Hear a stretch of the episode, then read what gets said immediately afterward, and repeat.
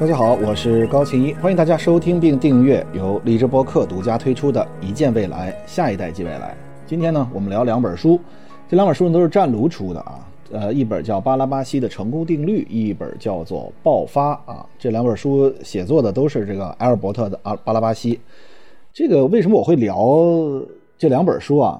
因为真的我心潮澎湃的，终于找到了这两本书。呃，首先这个作者是谁？这个作者。阿尔伯特·巴拉巴西，他是复杂网络领域里面的，我们可以说他是一个鼻祖。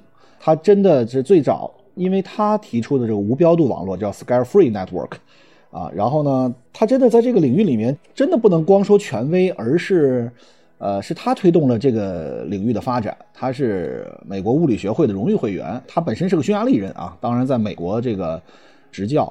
他是匈牙利科学院的外籍院士，他也是欧洲科学院的外籍院士。他是美国东北大学的教授，他在那儿当，呃，网络科学研究中心的创始人和主任。他之前呢，在哈佛大学的媒体学院的医学系，同时呢，他还，呃，担任过呃一个癌症研究中心的一个研究员。嗯，他最早是个物理学家。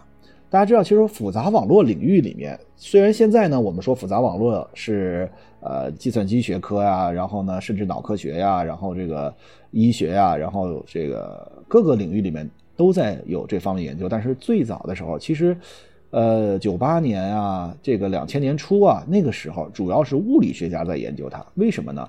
因为所谓复杂网络，它的核心还是网络，对吧？它只是一定规模体量以上。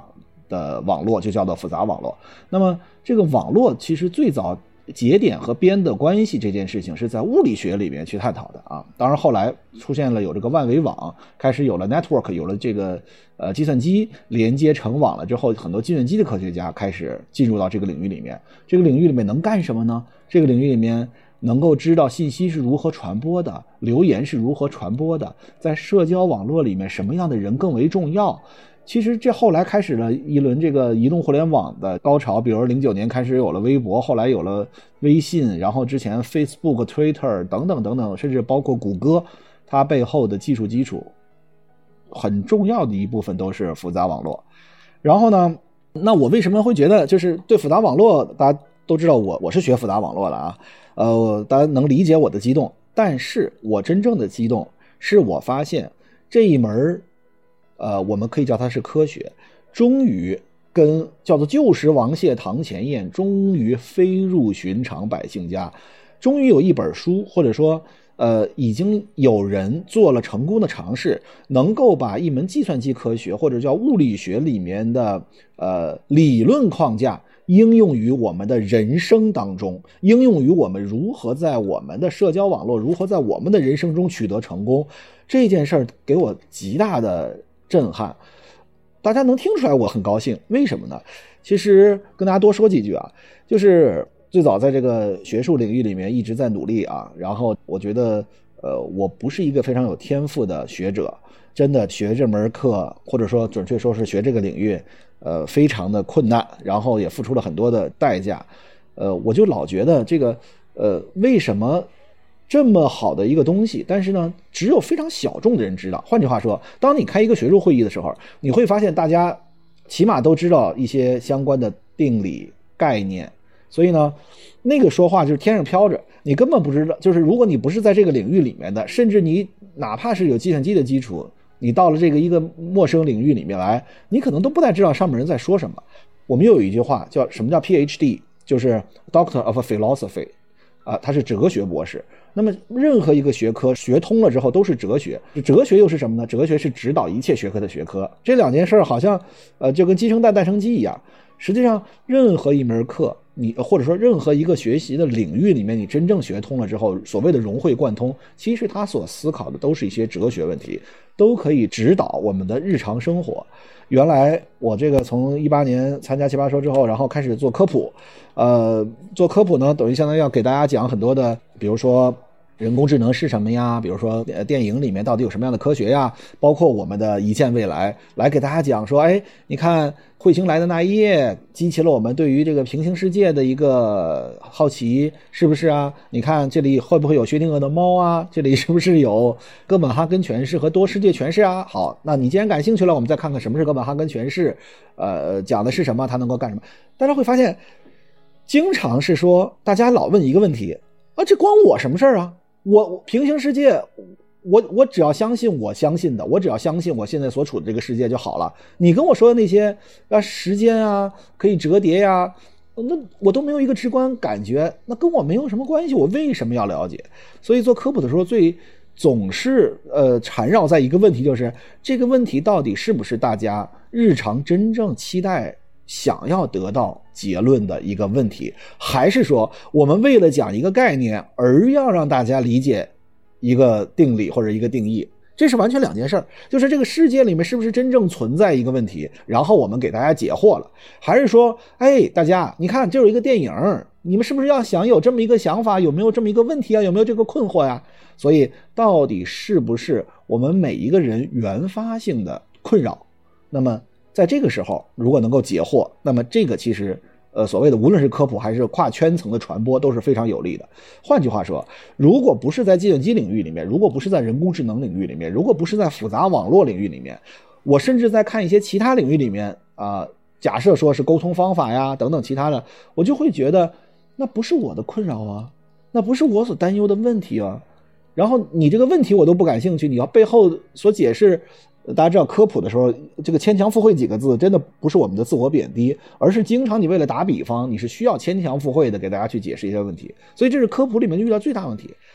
但是，我们生而为人，在这个社会里面，我们每一个人都渴望成功，我们每一个人都渴望在这个世界里重要，我们每一个人都渴望被别人看到，我们每一个人都渴望能够真正实现我们人生的价值和意义。其实我原来特别反感成功学，就是，嗯，大家知道在机场卖的最好的是什么？就是成功学，就是一个人站在这个演讲台上，然后用我一直在说那是幸存者偏差，他给你举了很多例子啊，张三、王五、赵六，从默默无闻到一鸣惊人天下知，他所经历的过程就是我如下说的这三点，你只要按照我这样做，天下尽在你掌握。可是为什么呢？这些包括还有一些人写这个所谓投资的书。啊，洋洋洒洒写出一本来，然后什么这个呃，以自己独特的视角、的奇特的经历、大量详实的案例，可是那些真的有理论基础吗？那些真的是科学的吗？就是为什么我们会觉得一些人不靠谱？为什么我们会听到和看到一些人之后，我们会觉得，呃，也许他们会取得成功，没有问题，但是他们的成功是不可以复制的。换句话说，他们只是那个 the lucky one，他们只是心狠手辣敢啊！终于有一天，他可能被法律所制裁的时候，你会知道他根本不是一个成功者，他只是一个投机者。而投机者的意思就是，总有一天他可能会投机失败啊！但是成功是什么？成功的背后一定是有一套理论体系的。所以，我真的特别隆重的想跟大家来推荐这本书，叫做《巴拉巴西的成功定律》。嗯，它的副标题是“网络科学最新研究揭示了成功的五大普世定律”。如果用一句话来描述啊，这本书讲什么？就是成功与你无关，与我们有关。什么叫做成功与你无关呢？就是我们总是觉得我们是不是有一些方法论，我们是不是做出什么样的努力，我是不是考取了一个？就跟呃最近特别有意思的一个事儿是，呃。我跟一些平台合作，然后呢，这个需要一些，比如说对我的介绍，然后巴拉巴这些出来了，然后呢，比如说发的哪些论文，写过哪些书，参加过哪些活动，注意研究哪些方向，然后突然间有人说，哎，那您是不是可以在，比如说这个能不能再多写一本书，比如说再多写一本儿童教育的书啊？因为我们觉得有了这本书，您就在我们这个领域里面就可以了。可是其实并不是。我做什么，或者说这个成功与否，不是说我们想自己成为什么样的人，或者说我们想做什么样的事情。我们每个人其实都在想啊，我应该去考这儿，我应该去拿那个证书，我应该去做这个演讲，我应该去参加这样的活动。我们脑子里直观感觉还有是，我应该跟更为重要的人建立联系。比如说一开会，我就一堆人去加微信，是不是这样？其实。成功是与一个我们有关。这个我们是指除了我们自己以外的社交网络，网络对我们的探知，网络对我们的认可，网络对我们的影响，网络对我们的传播，网络给予我们的空间和给予我们的连接，其实是要强于我们自己真正对自己的评价到底是什么的。所以这本书呢，它真的不是鸡汤式的所谓的成功学，它真的是成功背后的科学。他这本书呢，呃，其实就是这个巴拉巴西他这个学者的科研生涯。因为这个人啊，就我发现我我倒不是有鄙视链啊，但是这个人我是看着他的论文进入这行的，所以他是非常严谨的一个学者，他绝对不是大家看过那些呃成功学或者说是哪一个这个打引号的呃，只是善于言辞，但是根本没有任何理论体系框架，然后瞎白话一套，呃，自己自洽了之后的所谓的成功逻辑。我其实真的天然反感。大家可以看到，我从来没有推荐过任何跟成功学有关的书。虽然李开复博士早期的一些书有点这个意思，但是好歹李开复博士也是给了一套这个体系的，对吧？但是巴拉巴西的论文，巴拉巴西在这个领域里面，那跟李开复呃博士在学术领域里面的贡献可是不可同日而语啊！这是一个学科的开创者，这是一个学科的可以说早期的最大贡献者之一啊。那么。他这个呢，实际上就是，呃，能够通过一个学者的科研生涯来预测他未来的学术影响力，他可以测量他能够做出重大工作的概率是什么。要么就会只被小范围的这个内行人所赞赏的概率是多少。他们呢还研发了一些算法，比如说，你对一项重要的发明的贡献的几百个人当中预测谁会最多得到最高声望，比如说诺贝尔奖啊。但是最后呢，获益最多的却不是贡献最大的那个人，什么意思？这个巴拉巴西这个五个成功定律，一会儿我会挨个给大家介绍啊。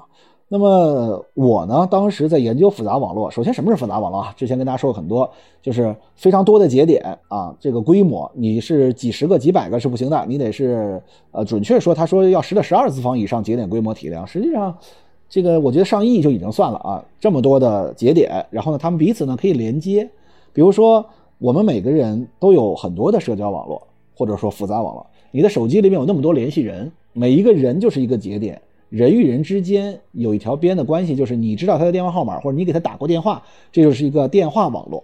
email 也是一个网络，你有一个 email 地址，他有一个 email 地址，你们发过一封邮件，这就是一个单向的，呃，一个有向图，就是有向网络啊。他也给你发呢，那你就是双边的。同时呢，还有比如说飞机，那么航线也是一个复杂网络。由北京大兴机场飞到上海虹桥机场的一条航线，这就是连接了两个节点，这两个节点就是两个机场之间的连线，就构成了一个航路图。这个航路大家可以到网上查一下航路的那个动态的图，那是个非常复杂的网络，对吧？包括卫星，甚至包括每一个星球，我们所在的地球跟这个宇宙中其他的星球之间也可以有某种程度的连接，这又构成一个不同的复杂网络。那么刚才我说这几个复杂网络。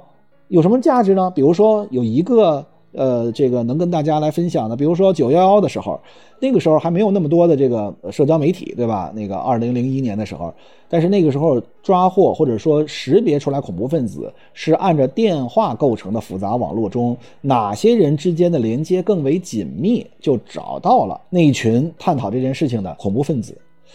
大家再想一想，其实这件事我们在生活里面也是这样，在生活里面人与人之间连接成一个，呃，比如你拿出微信来，你看看跟你联系最多的那些人是不是你生活中的一个闭环？我们在生活里面这个复杂网络，大家可以脑袋想象啊，就是跟星空一样一张图，但是根据你的连接紧密程度不同呢，它可以区分成若干个子网，或者说若干个小图，或者说你在你的生活里面，你我的微信大概有不到五千人。那么这里面跟我紧密连接的一定就是一百人、一百五十人，对吧？按照理论统计是一百多人，就是一个小的复杂网络。那么实际上我们生活里面是可以有这个子网拆分的，就是它不是让你一个直观感觉，或者你脑子里哎我大概跟谁连接紧密，它是通过由比如说连接所构成的一个矩阵。这个矩阵是什么呢？矩阵大家知道，比如说二乘二的矩阵，就是横着是二，纵着是二。如果一共有俩人啊，这俩人打过电话就由一来标注，如果这俩人没打过电话就由零来标注。那么这个大家呢都知道，它是个有向图，就可以用矩阵的方式去描述一个图。那么之后对矩阵，矩阵就是一个数学的方法，对矩阵进行一个操作呢，就可以相当于在对一个图，一个图你不好建模呀，对吧？你通过矩阵来对这个图来进行操作，最后你就能得到一些结论。这些方法就可以客观的告诉你，你跟谁连接更为紧密。那么我呢做过相应的试验，什么试验呢？其实就是跟巴拉巴西做的是一样的，来预测科研成果。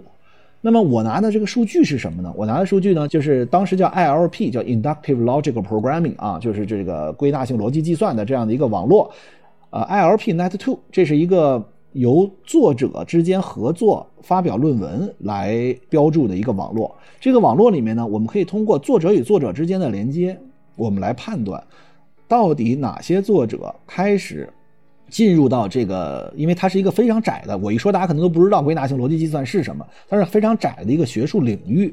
那么到底有哪些人在这个领域里面会变得重要？或者说未来的发展随着时间的变化，谁可能会产生新的更大的成果？因为我们会认为更重要的成果是在呃更重要的研究方向上面和更重要的学者合作，能够产生更重要的成果。当然，这件事情其实是一个巴拉巴西也在做的事儿啊。但是我一我突然一想，我这举这例子又可能大家不知道。那我再说一个大家一定会知道的，就是二零零三年新加坡航班飞到北京的那个飞机，就是 SARS 传入到国内的第一个航班，从零号病人开始，它是如何传播的？这也是一个复杂网络，最终也是用复杂网络的技术去探知到到底是哪些人通过。什么样的方法去感染到了 SARS？这是当时那个航班上面，哎，最终呃，我通过复杂网络去区分，包括到今天，今天的我们在新冠疫情的时间节点，包括密切接触，包括大的传播者，比如说在网络中有两种概念的节点，一种叫做 Hub，一种叫做 Authority。这个 Hub 呢，比如说其实我们日常生活里面也有这样的人，这个人是什么呢？他认识很多人，他就像一个这个交际花啊。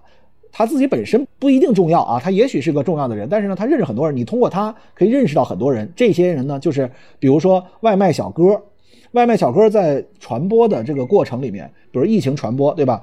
呃，如果他感染了，那么如果在没有做好保护措施的前提下，那他可能会传染到很多的人，比如说。呃，医务工作者也可能会成为超级传播的节点，因为他有更多的机会，可能会在早期的时候也可能会有这样的风险。所以我们会发现，这个其实就是网络中叫 hub authority 什么呢？是连接它的节点更为多。那么，比如说我们人际交流网络里面，我们都想倾向于去认识牛的人，为什么呢？这件事就很有意思。其实你跟更为重要的人建立连接，你认识他，你能够跟生活里面跟他吃饭，还是怎么样呢？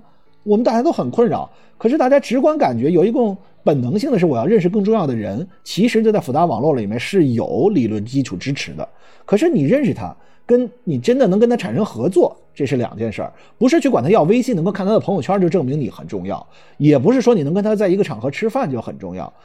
其实是说我们要更深的一步建立连接，就是我们如何能够合作。但是当你跟重要的人产生合作的时候，呃，第一，你的信息流和。你所能够看到的事物和你们研究的成果能够被更多的人看到，这件事情就是一个有保障的呃事情。所以，其实我觉得这个复杂网络有好多可以指导我们日常生活里面。但是之前我一直会觉得，那是不是只是我一个人对它的解读？看完这本书，我真的觉得，包括他的之前的这本书《爆发》，我会发现。确实不是，他真的能够指导日常生活。比如说，我爱看这个傅培荣老师，这是台湾大学的一个哲学教授，他是耶鲁毕业的啊，他就会给你讲很多，比如说他看这个孔孟之道啊，然后他看这个易经，然后呢，他解读的一些事情，其实就是结合你的日常的困扰，你的生活里面的，呃，无论是你恋爱了呀。还是你生活里面对生老病死的敬畏啊，还是你有什么样的困扰啊？它实际上是解读你的日常生活里面所遇到的问题，只是背后它用了哲学的方法。这本书是用科学的方法来解释你想成功，它不是鸡汤，它是科学方法的一个介绍。所以这就是呃我给大家推荐这本书的一个原因啊。但是大家都了解，我介绍书从来不会念书啊，而且时间有限。但是我给大家简要说一下，它这五个方法都是什么？它叫巴拉巴西的第一定律，叫做能力表现驱动成功。但当能力表现无法被衡量时，社会网络驱动成功。这是什么意思呢？能力表现驱动成功，就是毫无任何疑问，当有一些行业它的度量衡是非常确定的，比如说你是奥林匹克长跑或者短跑运动员，那么你的评价标准非常简单，就是这个数据，就是你能跑得越快越好，更快、更高、更强，这就是你的标准。那么在很多行业里面，当你有一个能力表现能够被衡量的时候，那么这件事情就变得简单了。就是为什么我们会在很多行业里面会大家会说啊，如果你能够去，比如奥运会你夺得金牌，那你就是最好的那个人，对吧？如果你唱歌或者你在弹钢琴啊能拿到一个什么样的程度，哎，说到了弹钢琴，大家一说弹钢琴，脑子里想到两个人嘛，巴拉巴西竟然提到了郎朗啊。我们对任何人都表示尊重，但是巴拉巴西在这里面所提到的郎朗跟。可能在一些领域里面，我听到对郎朗的评价是很相似的，是说郎朗是一个非常优秀的钢琴家，但是同样优秀的钢琴家有非常的多。那郎朗用什么样的方式造成了一种广泛传播呢？就是也许能够拿到一个这个奖奖项是很重要。最近几年可能对郎朗的这个批评也很多，比如说他把过多的精力放在了这个综艺上面啊，那么。郎朗自己也解释说：“呀，因为我没法开，因为疫情的关系没法开演奏会啊，所以我就去参加综艺啊。”其实很多人会觉得啊，你这个也就是 nonsense 啊，you are talking nonsense，就是你这是找借口胡说八道，就是这不可能的。那么在这本书里面也专门提到了，郎朗其实他在弹琴的过程里面用了一些表情符号，他可能是让自己与别人在就是同样一个大赛。你光听弹琴可能会是一种结果，你看上这个人弹琴的过程会是一种结果，然后他再传播出去可能会是一种结果。所以，呃，这个书里面就是用了不同的方式来对同样的一波人的弹琴进行一个评价。他会发现，朗朗的这种面部表情的变化吸引注意力。它是一种作秀的方式来进行弹琴，当然它一定要弹得非常好。但是大家知道，同样弹得好的很多，那么如何能够在这些人里面出来？其实这也是他就是这本书里面所分析过啊，朗朗的这个表现。巴拉巴西第二定律是什么？是能力表现是有界的，但成功是无界的。比如说，一瓶葡萄酒的价值几何？一瓶葡萄酒。啊，大家知道这个，比如说勃艮第和波尔多的酒庄，它是评一级庄、二级庄的。那么它让很多人这个评酒师来评。那么评酒师是什么呢？评酒师坐在那儿开始，我就有个兔桶，然后去尝，尝完之后来评价。如果是一个佐餐酒，那很容易就能给淘汰下去。但是真正如果能够进到定级庄里的这些人是很难区分的。那么你换一波人，或者同一波人，用不同的时间、不同的方式来去评判。也是不一定的，所以这就很有意思。大家可以看一看，能力表现是有界的，评上的不一定说明好，没评上的不一定说明不好。而且这里说了一个 power law，啊，密律定律。这个密律定律其实也会经常说，比如说有一个最直白的说法，比如说这个百分之八十的财富在百分之二十人手里啊，啊，等等等等。呃，有一些分布，比如说是这个正态分布啊，中间的大，两边的小。密律呢是一条下降的曲线，头部小。尾巴多，所以呢，在任何一个领域里面，只有百分之二十的人能够享受到这个领域的红利或者结果，剩下百分之八十的人都会是，呃，起码在努力的过程里面。所以为什么大家都想成功，同样做同样的事情，那么大家都想挤到前百分之二十。现在这个密律定律随着呃时间的发展，可能会有更多的因素乘进来，可能这个概率更小。大家可以在书里去找。第三部分是什么？初始的成功乘以社会适应度等于未来的成功，就是我们老说。从成功走向成功才是最好的方式。大家老说，那第一次成功和第二次成功，那不都是离散事件吗？你能够取得过去的成功，不一定说明你能够取得未来的成功。但是大家知道，失败不是成功之母，成功才是成功之母。就是我们可以说，失败是成功，呃，就是第一次成功之前给予我们很多的东西，但是那些都不能算进去。只有成功了之后，当你被看见了之后，你才有可能。去不断的在这个基础之上，能够，因为那个时候你才能够，你无论做好了还是做坏了，才能够被感知到。所以失败甚至没有打开你被看到的这个门，所以只有第一次成功之后，后面再加上极大的社会适应度，你才有可能说取得未来的成功。这里面他给举了很多的例子，大家可以在书里找。第四定律是什么呀？是成功的团队兼具多样性的平衡，而且往往容易让一个超级领导者脱颖而出。那么，到底是不是在一个团队里面是需要一个主要负责人的？或者说，这个到底在成功的团队里面，到底是大家就跟股权是百分之五十五十、百分之二十五四个人、百分之三十三三个人，还是说会有一个超级领导者的出现？大家可以在巴拉巴西第四定律里看到，巴拉巴西第五定律是成功可以发生在任何时间和年龄，只要你有一个好想法上坚持不懈。这其实就是，呃，我们老觉得之前有一些鸡汤文说成名要趁早啊，其实不是，在你的生命的任何时间节点都可能会有出现这样的价值。我不剧透具体的内容，大家可以看一看巴拉巴西成功定律。谢谢大家今天的陪伴，我们下次再见。